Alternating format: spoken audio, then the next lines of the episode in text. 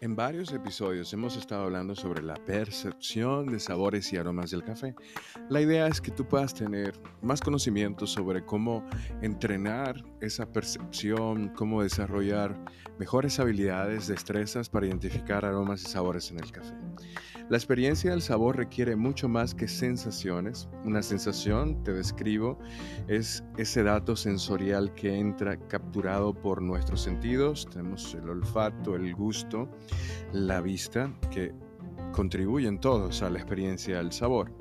Por ejemplo, un alimento tiene sus propiedades físicas y químicas y estas propiedades van a estimular esos receptores sensoriales y la información sensorial va a llegar a nuestro cerebro. Es como una especie de sensor que está conectado a una computadora y esa computadora tiene información guardada y esa información guardada entonces sale de esa base de datos cuando llega a ese estímulo. Pero los sensores o nuestros datos sensoriales, eso que percibimos, esos aromas que llegan a nosotros o esos sabores, solo son el punto de partida para el proceso de percepción, que es complejo, interesante y que es una forma que se aprende, o sea, tiene la capacidad de modificarse dentro de nuestro cerebro. La percepción es esa identificación e interpretación de la información sensorial que ingresa cada quien tiene una forma de elaborar eso diferente, por ahí entra la subjetividad sobre los aromas y los sabores, a pesar de que existe una manera en la que podemos estar de acuerdo a través del lenguaje, de la experiencia o de la percepción sensorial, de la evaluación sensorial. La percepción está muy determinada por nuestro conocimiento previo acerca de ese alimento, ese café.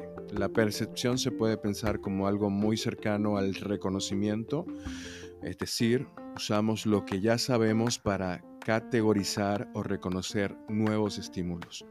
Si sabemos mucho sobre un determinado alimento, nuestro cerebro aplicará lo que sabe y lo que espera percibir y rellenará los espacios en blancos, por así decirlo. Por otro lado, si no sabemos demasiado o si sabemos poco sobre un determinado alimento, nuestro cerebro no tendrá construcciones preconcebidas al respecto.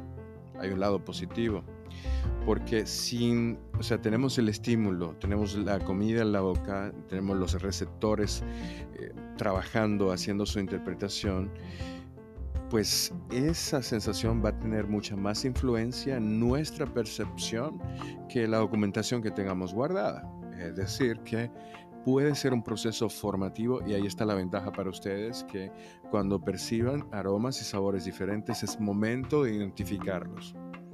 Aprender sobre el equilibrio entre la sensación, la percepción y el reconocimiento es esencial para la comprensión completa de la experiencia al sabor y para saber cómo se construye en nuestro cerebro.